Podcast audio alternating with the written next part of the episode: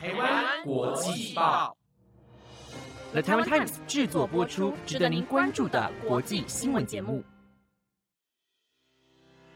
欢迎收听台湾国际报，我是魏婷，马上带大家关心今天十月二十五号的国际新闻重点。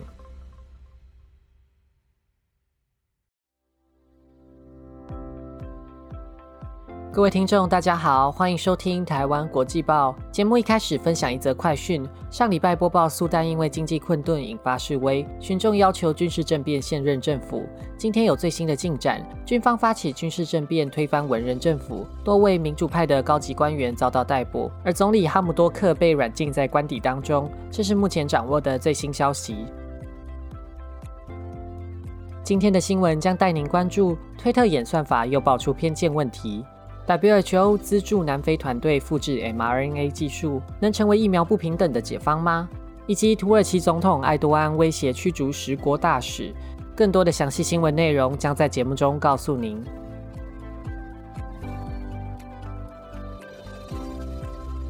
首先带您关注科技新闻，推特最近公开调查报告，承认自家的演算法在首页的推送顺序中，相较左派的政治讯息，会更优先推送右派右倾的政治内容。这个调查针对加拿大、法国、德国、日本、英国、西班牙和美国，分析去年四月到八月数百万则与政治相关的推文，其中包含政治人物的发文和新闻媒体的报道。研究比较使用演算法的首页和没有使用演算法调整依照发文时间排序的首页，发现，在调查的七个国家里面，除了德国之外，其他国家都出现了右派内容被演算法增加触及率的现象，证实推特演算法偏袒右派的政治内容。BBC 指出，原先许多政治人物怀疑推特以政治正确为理由压抑右派媒体和政治人物，偏袒左派。但这个调查报告却发现事实并非如此。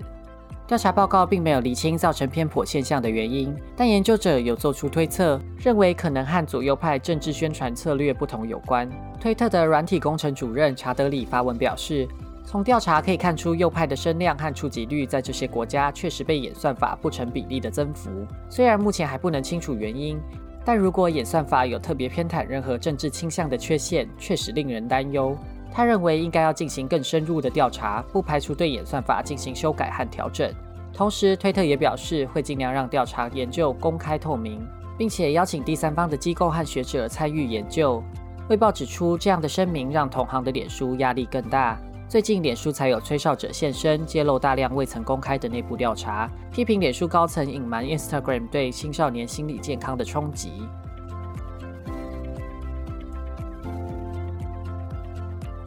接着带您关注疫情新闻。全球 COVID-19 疫情依然严峻，对于许多较为贫穷、缺乏资源的国家来说，疫苗荒还是很严重的问题。欧盟的成员国大多是富裕国家，优先抢订疫苗，抢先完成大规模接种，甚至开始施打加强针，引发联合国和南方国家诟病。为了应对疫苗不平等，欧盟承诺在今年底前捐赠两亿五千万剂的疫苗。不过，眼看今年只剩下两个月的时间，欧盟目前只捐出了五千六百万剂疫苗，不到达标的四分之一，显示捐赠的承诺很可能无法兑现。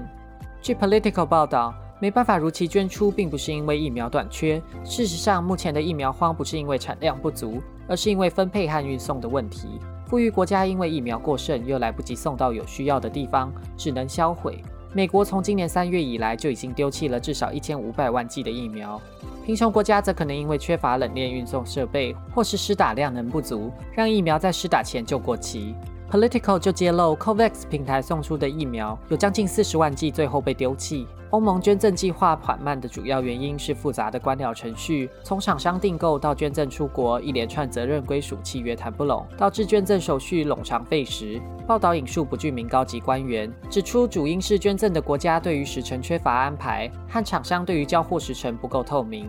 路透社在上礼拜独家披露德国卫生部长寄给欧盟的信件，信中也警示年底的捐赠目标恐怕遥不可及，并批评这种疫苗分配危机要不计一切代价的避免。欧盟高级外务代表波瑞尔表示，这样的问题如果不解决，就会在捐赠疫苗的地缘竞赛上输给中国。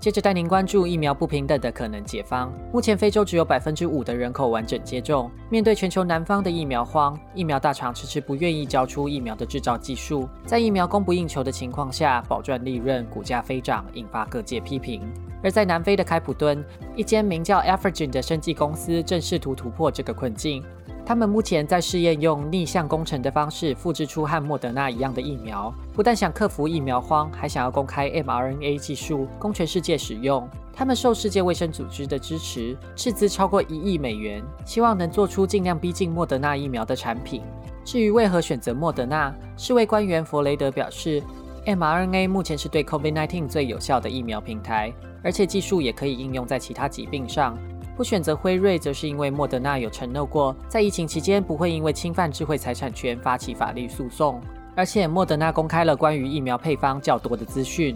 不过，这并不代表复制的工程就很容易。美国公广新闻将 e f e r g e n 的计划比喻为英国烘焙大赛里的挑战环节，只给食材和模棱两可的提示，就要参赛者拼凑出一道完整的菜肴。南非的研究者从莫德纳提供的资料能够知道原料、器材，但具体的浓度、混合时间、控制环境的状态都只能依靠推敲。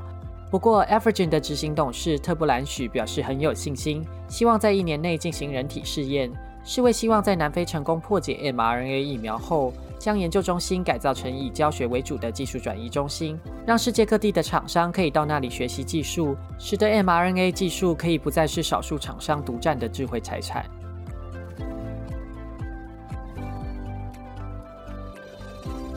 接着带您关注政治相关新闻。哥伦比亚安全部队逮捕了该国境内最大的贩毒集团首脑与人口贩子奥托尼尔。奥托尼尔长期以来贿赂政府官员，和左右派的武装组织结盟，已经逃亡超过十年。而哥伦比亚总统杜克在二十三号表示，这是世界最大毒枭艾斯科巴去世以来对毒贩活动最大的打击。奥托尼尔是海湾帮的首脑，海湾帮控制了哥伦比亚北部的毒品走私路线，掌握境内多数的古柯碱走私。奥托尼尔一直是美国缉毒局的头号通缉犯，美国政府开出五百万美元的悬赏金额，而哥伦比亚政府提供三十亿批索，约八十万美元的悬赏，获取相关的线报。奥托尼尔在二零零九年被曼哈顿联邦法院因毒品罪和资助恐怖组织起诉。之后被布鲁克林和迈阿密联邦法院指控，在二零零三年到二零一四年期间，从周边国家走私超过七十三公吨的古柯碱。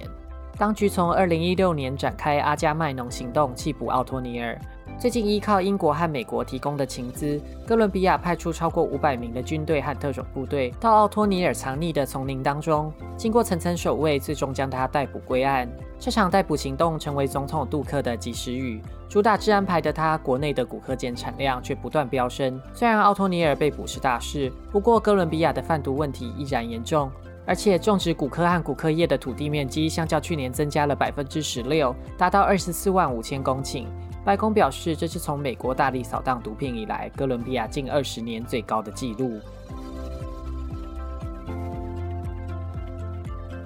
最后带您关注政治与经济相关新闻。上礼拜，包含美国、加拿大、荷兰、瑞典等十国的驻土耳其大使发布联合声明，要求土耳其政府尽快释放被监禁的反对派资助者卡瓦拉。对此，土耳其强人总统埃多安发怒，认为这些国家对土耳其的司法体系不尊重，只是将这十国大使列为不欢迎人等驱逐出境，使得土耳其和西方国家可能陷入埃多安执政十九年来最大的外交危机。卡瓦拉被土耳其政府指控协助谋划2016年的政变，自从2017年就被羁押监禁，但迟迟没有被受审定罪，使得国际人权团体认为是迫害反对势力。欧洲人权法院也在两年前认定卡瓦拉的罪名不成立，要求土耳其应该立即释放。据路透社了解，土耳其职业外交人员都在幕后试图挽救外交关系，让埃多安的威胁不要真的实现。过去，埃多安对西方国家的威胁常常是雷声大雨点小，像是先前扬言抵制美国和法国的进口品，最后都不了了之。而土耳其的反对派则批评已经看过这出戏了，认为埃多安再度刻意和西方制造冲突，投射出强人形象，以转移国内经济危机的焦点。土耳其目前在面临失控的通货膨胀，造成物价飞涨，货币暴跌。土耳其货币里拉在今年内就已经贬值将近四分之一。主要原因是自称利率敌人的埃多安不顾经济学家和顾问的反对，坚持降息。在不到三年内，他因为这样的坚持，已经撤换了三个央行总裁。上礼拜，他又突然开除三位央行高层，同时无预警的宣布再降息八码，利率下调到百分之十六。土耳其里拉随即跌破对美元十比一的大关，下探历史的新低。